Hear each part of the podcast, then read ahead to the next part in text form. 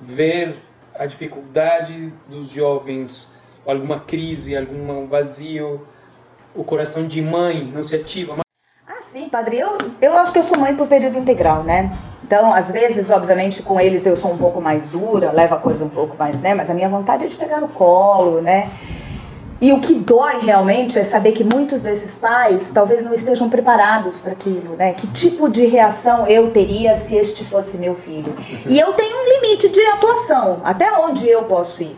Né? Por isso, dessa, por exemplo, dessa preocupação da gente fazer uma reunião de pais, é de falar, olha, vamos junto, cara. Eu sei que você está com dificuldade, mas vamos junto, tá?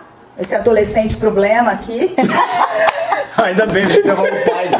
O pai que falei, qual é o papel que eu tô fazendo na trama? O adolescente ou o pai do adolescente? Você é o adolescente, problema. Eu acho que eu sou mais adolescente. É, é eu sei.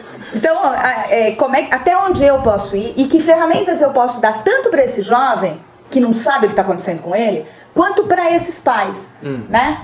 Então, assim, claro, angustia, é, eu tive é, é, do ano passado para cá, eu tive alguns adolescentes com problemas meio sérios, né? Assim, coisas que você não tem como atuar e aí você se sente meio impotente. Acho que a gente chegou um pouco a conversar sobre isso e você fala, eu não posso fazer, uhum. né? Então, pai, entrego na tua mão. Ah, isso que queríamos te perguntar também.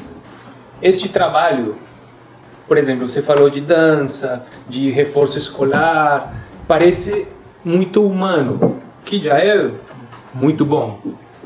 Só que a experiência é que se o espiritual não está presente, tanto na mensagem que é transmitida, mas acredito que especialmente na, na, no teu coração como sustento, como fundamento, eu acho que seria impossível fazer sim. o que vocês fazem. Você experimenta isso? Sim, sim, total. E eu complemento. Eu acho que isso é importantíssimo quando a gente trata a linguagem.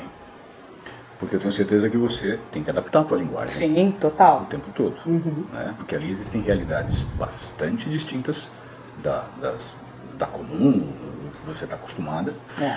É, e aí você sente que isso interfere na composição dessa linguagem, ou seja, na maneira como você aborda, na maneira como você se comunica, na maneira como você se faz entender, tanto pelo adolescente quanto pelos pais dos adolescentes. É. Você acha que isso implica também né, nesse, nesse caldo para poder é, eu acho que tudo é um, assim, um, uh, uma sustentação de, to, de todo o trabalho, né? Então, assim, eu descobri uh, Deus da forma como eu imaginava que ele era por causa do MVC. Eu chego a somar por causa do MVC. Hoje eu tenho uma segurança espiritual, é, claro que ainda tem muito caminho pela frente, graças a Deus, mas é, é, tudo isso é o que me sustenta. Então, às vezes, quando eu tenho que ter um diálogo, ou eu tenho que fazer um. A gente chama de encontro, a gente não chama de aula, de oficina, nem nada, é um encontro. Às vezes é um, um momento, assim, uma, um tema delicado que mexe com eles. Então, eu peço sempre que o Espírito Santo guie minhas palavras, porque eu sozinha não vou dar conta. Né? E eu tenho que adaptar sim, Mar. E às vezes eu tomo a postura contrária. Eu, eu me comporto como uma profissional que estivesse falando numa empresa e aí chamo a atenção deles. Por que, que eu falo dessa maneira? Por que, que eu não uso gíria? Por que, que eu não falo palavrão quando eu tô. Assim, mas eu consigo conversar com eles. E, ao mesmo tempo, a gente procura no Somais trazer pessoas de fora. Por quê? Porque eu sou uma mãe, uma senhora de 56 anos. Né? Então, eu sou uma mãe meio para eles. Ou uma tia, ou uma avó, em alguns casos eu já sou avó deles, né? Então, é, então, trazer outras informações, outras vivências, até de jovens que são de, já foram de comunidade e conseguiram né, é, ter os, o seu desenvolvimento tal, que é para a gente poder é, trazer o máximo de informação para essa criança. Né? Não é mais uma criança, que eu falo para eles isso. Vocês não são mais criança. Não dá para bater o pezinho e falar, ah, eu quero, eu quero, eu quero. Não vai ser por aí. Não é por aí que você vai conseguir. Né? como combinar esse teu trabalho que é desgastante, que é que traz uma alegria enorme também e, e as recompensas de Deus, mas que é cansativo, com tua vida familiar, tua vida de esposa. É, imagino que é um desafio. Ah, mas até para as pessoas que estão ouvindo, que às vezes falam assim, padre, eu gostaria de, de até ajudar mais, de me engajar na missão do MVC, mas é que tem, tem no final de semana tem que ir para não sei onde. Uhum. Ou, o, claro, o trabalho profissional, enfim. Qual é a tua experiência? Como você tenta combinar as coisas? Explica melhor isso dos, dos pratos. É, então, são vários pratinhos, porque, é, como eu falei, eu tenho 28 anos de casada, mas o meu marido é um cara que quer a minha companhia, graças a Deus, né? Hum. Então, é... É bom isso, né? seria.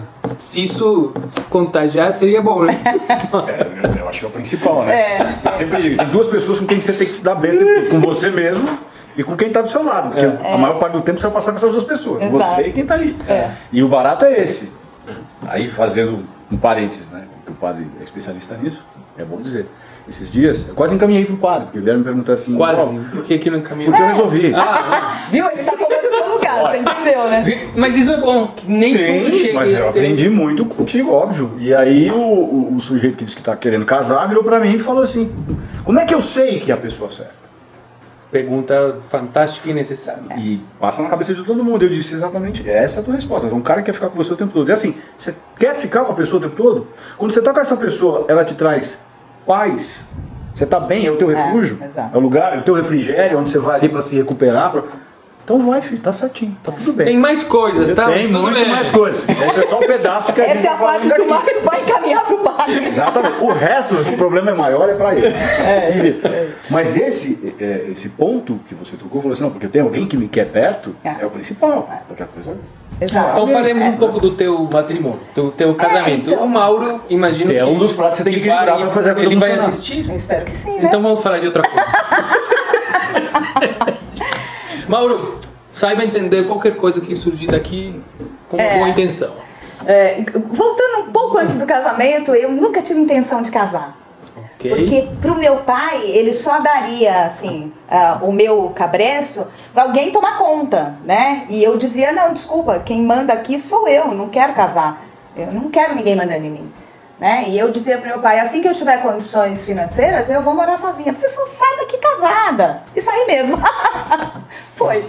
Mas foi porque eu encontrei alguém que tinha tudo a ver comigo. Então, assim, a gente está há 28 anos casados, nós namoramos 3 anos, a gente sempre se deu muito bem. Eu acho que a pandemia foi um teste, né, fantástico, mundo, né, né? para todo mundo. Então, é 24 horas você com a mesma pessoa, né? Então, uh, a gente tem os mesmos, a gente sempre teve os mesmos objetivos, então a gente construiu uma vida junto, juntos com o mesmo objetivo, né? A gente tem os mesmos, assim, às vezes pontos de vista diferentes, mas que são complementares.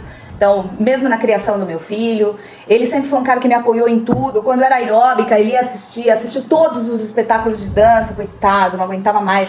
Às vezes o espetáculo levava horas para eu me apresentar, né? o meu grupo se apresentar. Era depois de duas horas o coitado estava lá, né? Isso é prova de amor.